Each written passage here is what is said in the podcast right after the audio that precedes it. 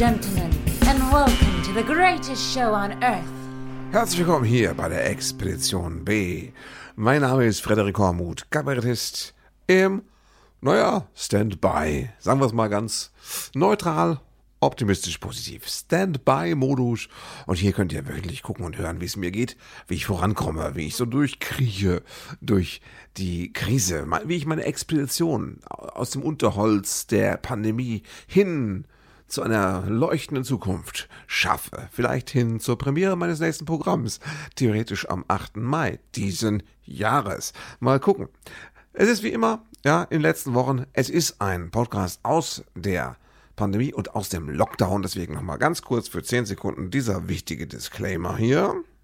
Disclaimer. Dieses Podcast wird veröffentlicht, während im Rahmen eines Lockdowns Theater- und Kulturbetriebe geschlossen sind. Es ist nicht als Ersatzunterhaltung zu verstehen, sondern als eine Form von Trotz. Jawohl. So, da sind wir. Wieder eine Woche rum. Ich hoffe, es geht euch gut. Ich freue mich darüber, dass die Zuhörerzahlen weiterhin langsam, aber doch sicher äh, steigen. Gerade so Leute, die das auch zeitnah immer hören, wenn es dann rauskommt.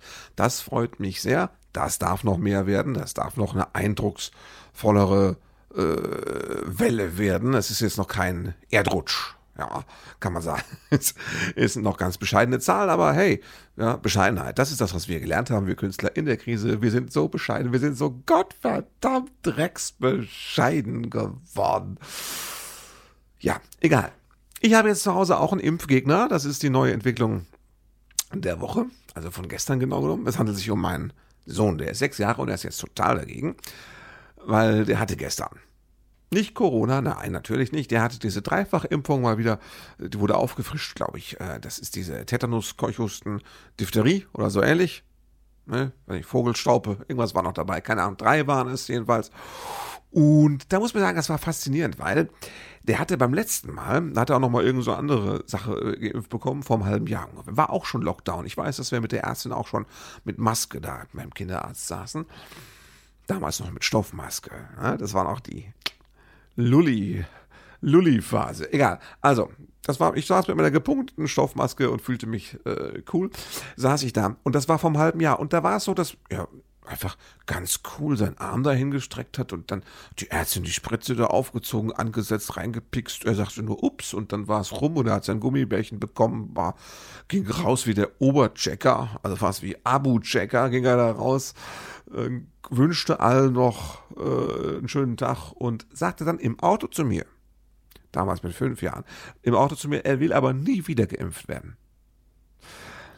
Ähm, und ich hatte das vergessen. Und jetzt war klar, wir machen, nächster Impftermin ist jetzt und so. Und äh, das war für ihn okay. Er sagte, nö, okay, ja. Und dann kriegst du auch eine, kriegst auch eine Belohnung, wenn du der Zapfer bist, dann kriegst du nämlich hier äh, ein neuer Harry Potter Lego-Bausatz, bauen wir den Uhrenturm von Hogwarts. Ist das super? Genau, direkt am Abend der Info machen wir es dann direkt danach und so. Und er war cool, er hat auch nicht groß drüber geredet, er hat nichts gesagt, er ist mit mir dahin gefahren und er war nett zum Personal und saß mit mir, da wurde vorher nochmal gemessen und gewogen. Und dann kam die Ärztin und es war alles cool. Und dann passierte was. Ich weiß nicht was, also entweder sind zwei Sachen. Es brach aus ihm heraus, was er verdrängt hatte, so an Erkenntnis und Angst. Und gleichzeitig, die, die Ärztin hat einen kleinen Fehler gemacht. Sie hat ihn gefragt, welchen Arm nehmen wir denn? Den rechten, mit welchem schreibst du denn? Mit dem rechten oder mit dem linken? Und er dann so, oh, ich schreibe mit dem. Ja, und dann sagt sie noch, weil man nimmt meistens den, an den man nicht so braucht. Und ich glaube, das war der Fehler. Da hat er gedacht, Moment mal, Sie nehmen den Arm, den man nicht so braucht. Ist der Arm in Gefahr? ist der Scheißarm nachher im Eimer oder was ist? Warum will sie den Arm nehmen, der nicht gebraucht wird? Was ist hier los? Hilfe! Naja, also. Kurz, aber heftig und dann äh, Gummibärchen und alles gut. Aber nein, alles gut war es diesmal nicht. Er war, er ist echt angepisst und er ist jetzt total dagegen. Ja, völliger Impfgegner und äh, ich bin froh, dass er jetzt nicht wegen Corona geimpft werden muss. Ja, verrückt. Aber ich fand es nur so bezeichnend, weil das Coole war wirklich, dass, ne, dass die Ärztin so, sie hat das ja gut gemeint, aber als ich ihn fragte, welchen Arm er denn weniger brauchen würde, äh, und er ist nicht doof, da hat bei ihm da alle Alarmglocken geklingelt. Was willst du machen? Dumm gelaufen. Impfen ist jetzt halt überhaupt ein großes Thema, ja, und da gibt's auch jetzt ganz neue Sachen. Zum Beispiel, ähm, ich, den Begriff kannte ich noch nicht, Impfdrängler. ist das geil, ja. Leute, die sich vordrängeln, ne? Von wegen hier, äh, jeder nur eine Spritze.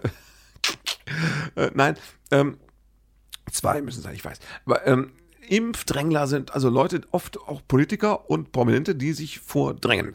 Ja, so einige so äh, auch Politiker. Ich zum Beispiel in Sachsen-Anhalt hat man das ge gehört und die, also wahrscheinlich waren die vor drei Monaten noch Impfgegner, jetzt sind sie schon Impfdrängler. Das kann manchmal sehr schnell gehen. und die sagen auch alle immer, äh, weil die kamen außer der Reihe, die waren gar nicht äh, hier in diesem großen Impfplan, waren die eigentlich noch gar kein Notfall, weißt du? Aber trotzdem wurden sie jetzt geimpft, weil, das ist immer diese tolle Sache, weil es waren spontan am Ende des Tages Impfdosen übrig, die müssen ja verschafft werden. Und dann hat man die ausgelost und zufälligerweise hat es den Oberbürgermeister erwischt, weißt du, so in der Art. Und es, also bei den Leuten, die jetzt zufälligerweise beim Reste, ähm, Reste impfen, doch ähm, ne, jetzt drankommen, sind eine überdurchschnittliche Quote von Lokalpolitikern, auch in Sachsen-Anhalt. Sehr lustig, sehr schön. Ja, also Impfdrängler, wieder was gelernt. Lassen Sie mich durch, ich bin ungeimpft. Ja, ist ein Arzt im Saal? ja, wahrscheinlich. Ne? Knaller. Und äh, es passieren ja im Rahmen von Pandemien immer ungewöhnliche Sachen. Und wir haben auch Post bekommen. Also ich hatte schon mal, wir hatten meine Frau und ich, wir haben diese Post bekommen mit dem piratischen erzählt, mit dem äh, Brief wegen FFP2-Masken kriegen wir. Ich glaube, jeder sechs Stück oder so ähnlich. Und da haben wir die, gab, war, war so ein Zettel dabei, da konnte man äh, da zur Apotheke gehen und sich da die Packung abholen. Super. Und äh, das war auch, auch sehr schön, auch fürs Herz, weil äh, unsere Apotheke, die hat das so ein bisschen outgesourced, weil sie denken, ja, die Leute da mit die Masken wollen, äh, die sollen mal schön draußen bleiben. Ne? Und die haben dann so vor der Apotheke haben die so eine Bude.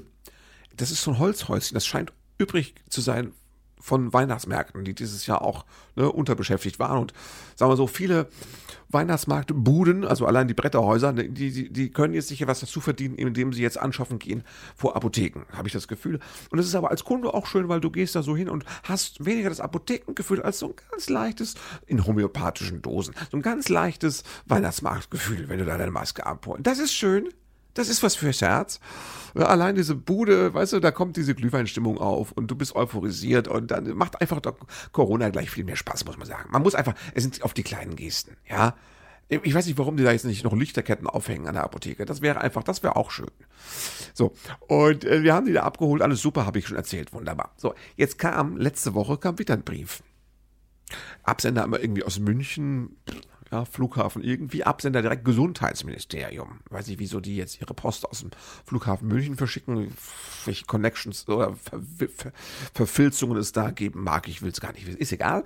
Also kam ein Brief und da hieß es, äh, äh, äh, lieber Herr Hormuth, so, ähm, äh, zehn Masken für, mh, dann kam der Name meines äh, sechsjährigen Sohnes.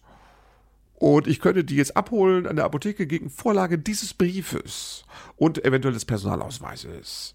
Lag aber jetzt auch kein Coupon, kein Zettel, kein, ne, dabei, wie das vor vier Wochen war. Und da waren meine Frau und ich echt am Grübeln und gedacht, jetzt, äh, für den jetzt, der ist aber gar kein Risikopatient. Also der hatte jetzt weder Asthmaspray schon mal verschrieben bekommen, noch irgendwas in der Art. Ähm, ja, und äh, also gut, äh, aber zehn Masken für ihn, dann, dann mache ich das. Dann, äh, dann, ähm, dann lasse ich, äh, dann, dann, dann hole ich die einfach. Dann haben wir noch kurz überlegt, sind das vielleicht Kindermasken? Kann das sein? Das sind das vielleicht kleinere FFP2-Masken wirklich für einen Sechsjährigen passend? Ist das, aber steht da alles nicht drin? Egal. Gut. Bin ich hin, Apotheke, ans Holzhäuschen und war schon so glühweinselig, also ne, so latent. Und die hatte keine Ahnung. Das Mädchen, das da saß, die sagte, oh, das, ob ich nicht so einen Gutschein hätte. Sag ich, nein, habe ich nicht. Ich habe nur diesen Brief bekommen. Steht da drin. Gegen Vorlage dieses Briefes. Ich, oh, das ist ihr neu. Da, müsste, da wüsste sie gar nicht, ob ich damit vielleicht in die Apotheke reingehen könnte. Okay, gut, was soll's. Geht auch ohne Feststimmung, ne, wenn ich direkt in die Apotheke. Die hatten keine Ahnung. Ich war der Erste mit dem Brief. Und da habe ich gesagt, äh, ja, aber also ich habe auch keinen anderen Zettel und es ist für unseren Sohn, äh, der steht hier neben mir. Sind, ist der denn irgendwie gesundheitlich vorbelastet? Sag ich nix. Nö, gar nicht. Impfgegner. Aber sonst? Ne? Nö. Ähm, und dann ist sie auch verschwunden backstage im Backoffice der Apotheke. Tauchte erstmal nicht auf. Wahrscheinlich irgendwie mit dem Gesundheitsministerium telefoniert oder, keine Ahnung, mit, wahrscheinlich direkt mit Bill Gates. Ich, man, heutzutage, man weiß es ja nicht. Und ähm, Ja, dann äh, kam die wieder und sagte, ja, das geht in Ordnung. Ähm, ich, Moment mal. Dann ging sie raus vor der Apotheke ins Bütchen und holte, kam mit 10 FFP2-Masken wieder. Und ich wusste jetzt nicht, sind die fürs Kind, für Erwachsene? habe ich gesagt, äh, sind das ganz normale Masken? Sagt sie, nee, nee, FFP2. Sag ich, ja, das weiß ich, aber ich dachte, für Kinder oder was? Nee, wüsste nicht, dass es sowas gibt. Mhm, okay. Ich habe die mitgenommen, warum nicht? Also, man braucht die ja, dann kann ich die öfters wechseln, äh, fühle mich besser, hm, was soll's. Also, und da hatten wir nochmal auf die Weise 10 FFP2s bekommen. So. Und jetzt ging es aber weiter. Ja, fünf Tage später, es war ein bisschen wie bei Harry Potter mit diesen Eulen und den Briefen, es wurde immer mehr. Also es kam der nächste Brief. Und ich weiß nicht, wie es weitergeht. Es kann sein, dass nächste Woche irgendwie 50.000 Briefe bei uns äh, das Haus überfluten werden. Ich weiß es noch nicht ganz genau. Da kann der nächste Brief. Äh, es gäbe gegen Vorlage dieses Briefes, dachte ich schon, ja, seid gut, äh, 10 FP2-Masken für unsere Tochter. Und die ist jetzt 15 Monate. Also die muss gar keine tragen. Die soll auch, glaube ich, keine tragen. 15 Monate Kinder sollen keine FFP2-Masken tragen. Wahrscheinlich nicht mal in China. Und es gibt auch keine kleinen Masken für kleine Kinder. So kleine Kinder für so kleine Masken. Also gibt gar, äh, verstehe ich nicht. Und äh, trotzdem kam dieser Brief wieder, genauso vom Gesundheitsministerium. Wer arbeitet denn da? Was machen die denn tagsüber? Also, was machen die hauptberuflich? Ich habe keine Ahnung. Ist das, soll das lustig sein? Ist das ein Witz? Macht Jens Spahn Scherze? Hat der die geschrieben? Welcher, welcher Praktikant muss da jetzt gerade Briefe verticken? Ich weiß es auch nicht. Oh. So, jetzt stehen wir da, ne? Da gehe ich, geh ich, geh ich morgen wieder hin und hole nochmal zehn erwachsene FFP2-Masken. Im Namen der Tochter, der Vater des Sohnes und der to heiligen Tochter. Ey, keine Ahnung. Habt ihr auch solche, habt ihr so eine Flut auch von Briefen? Dass ihr verdammt nochmal eure FFP2-Masken ab? Wie viele Masken kann man als erwachsener Mensch eigentlich zu Hause bunkern, ohne wahnsinnig zu werden? Könnt ihr, könnt ihr das mal, wenn ihr da auch Erfahrung habt, schreibt mir doch bitte mal, schreibt mir eine E-Mail oder im Kommentarbereich oder irgendwie irgendwas, ja. Ähm, schreibt mir doch, wenn ihr eine E-Mail schreibt, schreibt ihr bitte an ähm, expedition at frederik-hormuth.de. Ne? Vielleicht betreff, betreff äh, Potter, Eulen, Masken, irgendwie so. Alter, ja. Wir haben jetzt, wir hatten viel zu wenig Masken monatelang und jetzt haben wir viel zu viel. Interessant. Also das ist auch so ein Punkt, wo man denkt, äh, Pandemie-Handling äh, ist ausbaufähig. Also weil äh, ähm, es, es, es, sollte ein bisschen, es sollte ein bisschen professioneller aussehen, wenn, wenn, wenn die Leute Vertrauen fassen sollen zu euch, oder? Liebes Gesundheitsministerium, könnt ihr euch nicht mal ein bisschen professionell aufstellen? Was ist denn da los? Und andererseits frage ich mich auch, äh, nehmen wir die Masken jemand weg? Oder haben die einfach jetzt zu viele und wissen nicht, wohin damit? Also bräuchte die jemand dringender als wir? und unsere 15 Monate alte Tochter, die sie nicht tragen wird, sondern freundlicherweise mir schenkt? Nehme ich an. Hab sie nicht gefragt. Müsste man vielleicht machen. Was willst du mit der reden? Ist 15 Monate. Schwieriges Thema. Kompliziert. Was weiß ich. Ich weiß es auch nicht. Ich bin, ich bin mal gucken. Ich habe jetzt erstmal ein bisschen, ich bin jetzt erstmal im Standby. Ich kann, kann nicht, also ich weiß nicht, ob ich nächste Woche dann in die Apotheke noch. Doch, es würde mich interessieren. Ich würde da gerne mal hingehen, nur um zu gucken, ob noch jemand äh, mit so einem Brief da aufgetaucht ist und ob die vielleicht für ihren Kanarienvogel Masken bekommen haben die sie abgeholt haben. Ne? Oder für ihre Putzfrau oder ich weiß nicht was. Oder einfach mal so zum Spaß. Ne? Lieber Bürger, Sie erhalten hiermit zum Spaß nochmal zehn Masken gegen Vorlage des Personalausweises.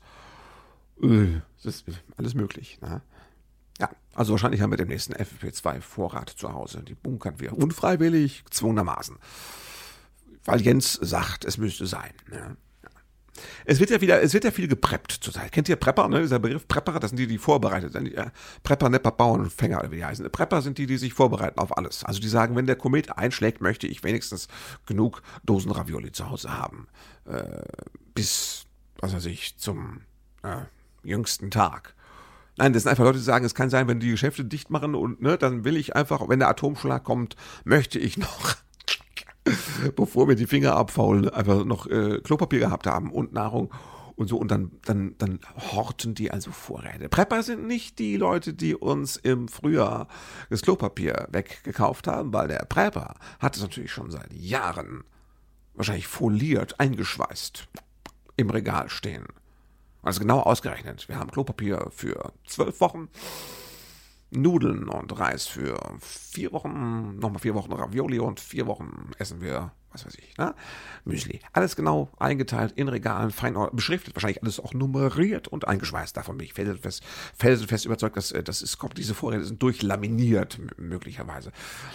Das sind äh, diese Prepper, die meinen das wirklich ernst. Und es sind gar keine, es müssen nicht automatisch, habe ich jetzt gelesen im Spiegel, glaube ich, müssen nicht automatisch Nazis sein. Es kann auch einfach Leute sein, die wollen vorbereitet sein für den Fall der Fälle.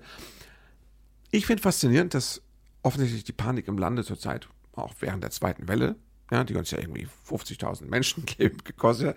Die Panik war nicht mehr so, dass die Leute Klopapier gehamstert haben.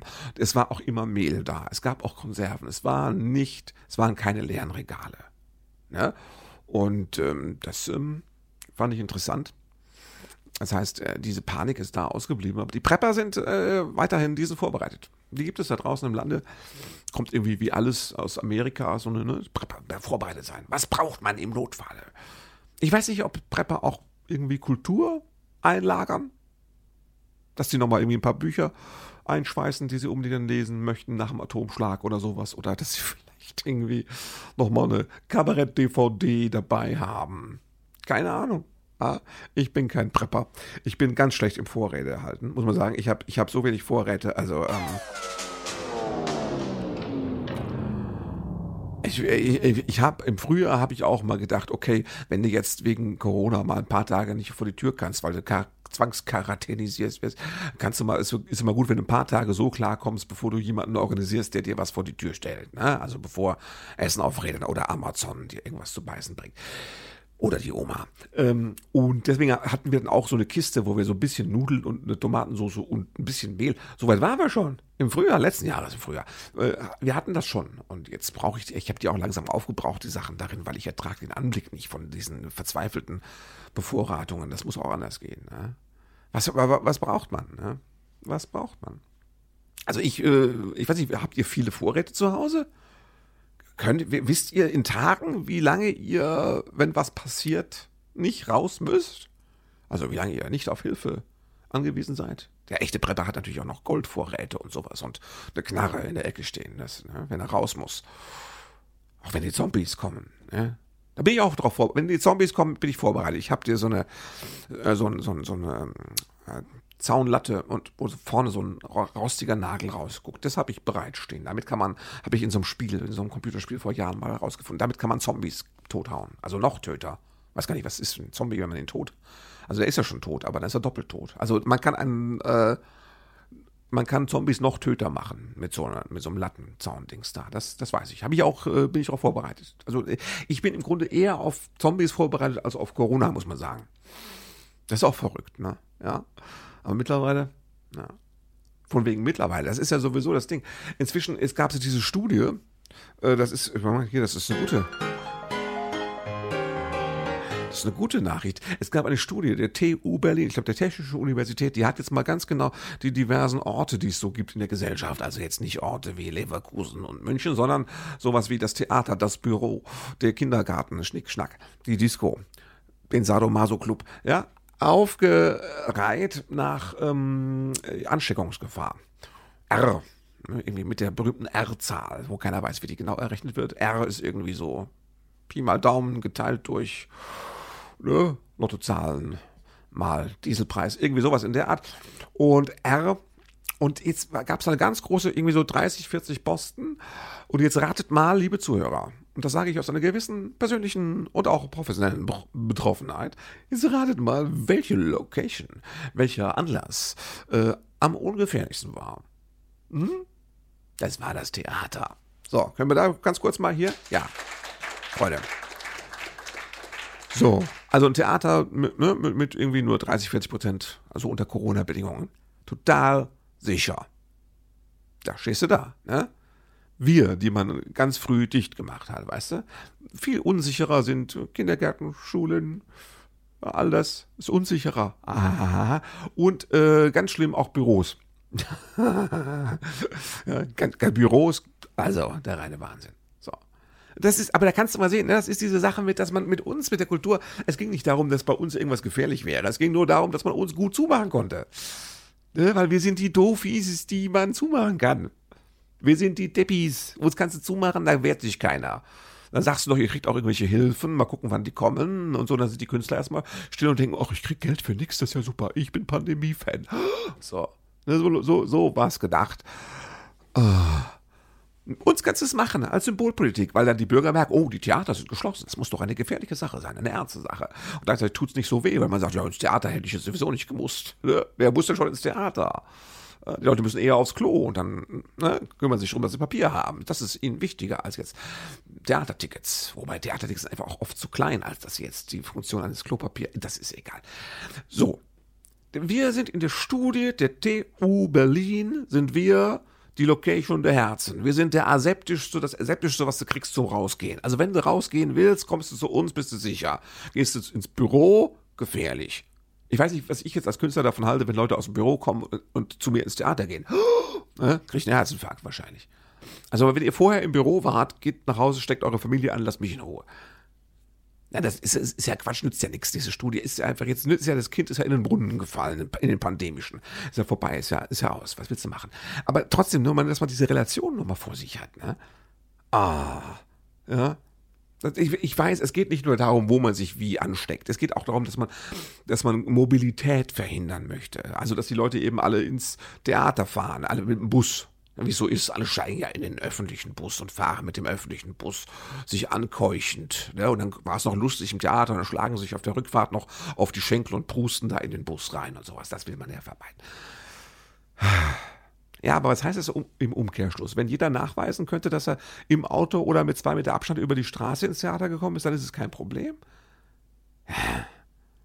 Das ist das Problem, das ist, dass wir einfache Lösungen brauchen. Und die einfachen Lösungen sind einfach ungerecht. Die sind einfach und ungerecht. Also einfach ungerecht.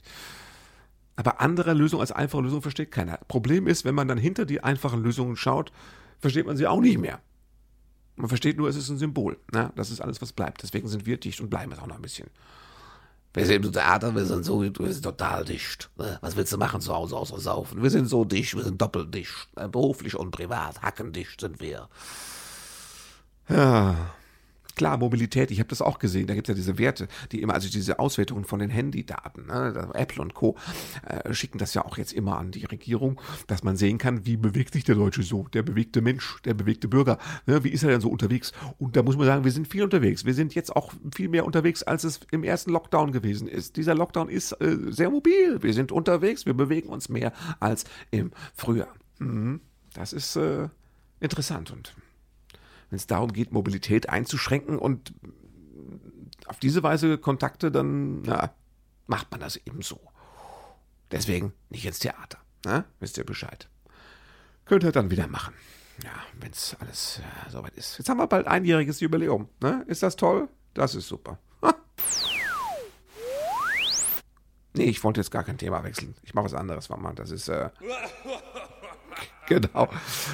Wir haben ein einjähriges Jubiläum. Wisst ihr vor einem Jahr, wie das näher kam? So wie es hieß, oh, da ist irgendwas da in der Schweiz, da machen sie jetzt keine Kulturveranstaltungen mehr, über 1000 Zuschauern. oh, sie machen über 1000 Zuschauern keine Veranstaltungen mehr, haben wir damals gedacht. Ne? Oh, dann kam es näher, hieß, oh, nee, keine Veranstaltung über 100 Zuschauer. Und plötzlich hieß es, bleib mal allein. Also dann ein, ein, ein Zuschauer. Das ging ganz schnell quasi ein umgekehrt exponentielles Schrumpftum war das für uns in der Kulturbranche. Und wir waren so naiv, wir wussten so wenig, wir dachten, das ist im Sommer vorbei, weil es ist ja immer vorbei, wenn es heiß wird und so, ne? Ja, ja. Wir haben schon gedacht, Ostern mit Oma geskypt, kein echtes Ostern, das wird sich ja nicht wiederholen, hoffentlich. Und ja, es steht wieder vor der Tür. Es wird alles wiederkommen, na? befürchte ich fast. Letztes Jahr im Frühjahr habe ich ein Lied geschrieben, es hieß Frühling ist auch nicht mehr, was, was er mal war wir sprechen uns dann nochmal in einem Jahr, habe ich da gesungen und dachte noch irgendwie, das ist eine freche Zeile. Das sollte ein Scherz sein. War nicht ernst gemeint, hätte sich keiner nachrichten müssen. Ah, ich befürchte, es geht wieder los. Dann, dann ist das Lied wieder schön. Das ist natürlich auch toll. Können wir uns wieder freuen, wie gut das Lied wieder passt. Ne? Wir haben bald Einjähriges und an was wir uns gewöhnt haben. Masken in den verschiedenen Härtegraden und äh, Lockdown, Lockdown, Lockdown, Lockdown, Lockdown, Lockdown, weil uns die Eier fehlen für einen richtigen harten Lockdown so einen richtigen brutalen, ne? Habe ich ja schon alles erzählt, wisst ihr ja. Weil wir so leid durch Lockdownen und immer sagen, wir machen auch ganz schnell wieder alles auf. Ganz schnell machen wir alles wieder auf. Oh nee, geht doch nicht, die Werte. Hm, hm, hm, Ah, Guinness, ja, was sage ich euch? Ich habe übrigens, ich habe die Woche ein, ein, ein das habe ich ja schon angedeutet, letztes Mal im Videogespräch mit dem Henning Kurz äh, aus Grenzach-Wühlen geführt von der von der, äh, der Volkshochschule und äh, zum Thema, wie es uns so geht in der Pandemie. Und da haben wir auch nochmal drüber gesprochen, was eigentlich jetzt alles verloren gegangen ist. Also erstens mal werden natürlich Künstler und Theater verloren gehen. Und das ist ja gar nicht, gar nicht, ist ja nicht schlimm, weil ähm, ne, es ist ja, das ist ja gerade jetzt mal, wenn man überlegt, dass es Künstler gibt, die aufhören, als Künstler zu arbeiten. Gut, es gibt die, die machen einen auf Held und gehen in die Pflege, Krankenhaus und sowas. Super, toll. Aber es gibt einfach viele, die sagen, ich kann mich nicht mehr ernähren, meine Familie nicht mehr ernähren und ich gebe auf oder es ist einfach zu depressiv. Ich habe keine, ich sehe keine Zukunft, keine Perspektive. Manche hören auf. Und das Schlimme ist, es hören natürlich oft auch die, wie soll ich sagen, es sind nur nicht so die robusten Naturen. Also ich halte mich persönlich für relativ robust. Ich, äh, ich komme da durch, ziehe auch meine Familie damit raus. Ich bin zuversichtlich bin so ein chronischer, unbelehrbarer Optimist. Manchmal erschöpft dabei. Unterm Strich Optimist. So. Aber so eher so die, naja, ne, die zarten Seelchen, die geben natürlich jetzt auf.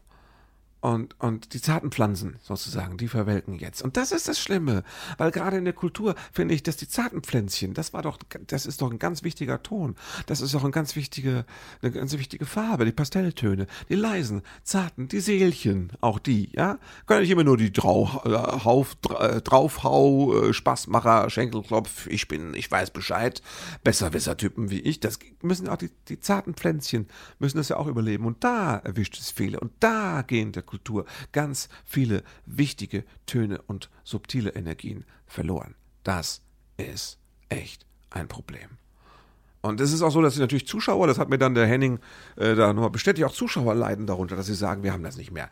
Kultur ist ja nicht nur, ihr seid ja nicht nur die Event- und Spaßbranche, ihr seid ja nicht nur hier äh, Pointenlieferanten, ja, sondern ihr seid ja im Grunde, die Funktion von Kultur ist ja auch ein bisschen diese Lagerfeuersache, wie früher bei den Steinzeitmenschen in der Höhle, weißt du? Wo alle zusammen ums Feuer saßen. Das sind ja auch wir oft, das Feuer, wenn es gut läuft, ne? Es ist ja auch dieses Gemeinschaftserlebnis. Und, und, und, dass man da in der Höhle ums Feuer herum saß, das waren wir ja auch da auf der Bühne, wenn wir gut gebrannt haben. Ne? Dann haben wir es wohl, äh, wohlig und, und warm gemacht in der Höhle. Ne? Und das ist, äh, das brauchen wir ganz schnell wieder. Na, da haben wir alle Sehnsucht, das brauchen wir. Ja, und ich bin natürlich zuversichtlich, dass es wieder kommen wird und ich hoffe, wir können alle retten, die auf dem Weg dahin drohen, verloren zu gehen. Vielleicht kriegen wir einige wieder an Bord gehievt, die schon springen wollten. Das wäre, das wäre sehr, sehr schön. Ja, ja ich habe äh, am Wochenende habe ich einen Auftritt. Äh, ja, in einem Theater, auf einer Bühne, ohne Zuschauer, für online. Ja, kannst nicht alles haben zurzeit. Aber ich finde das toll.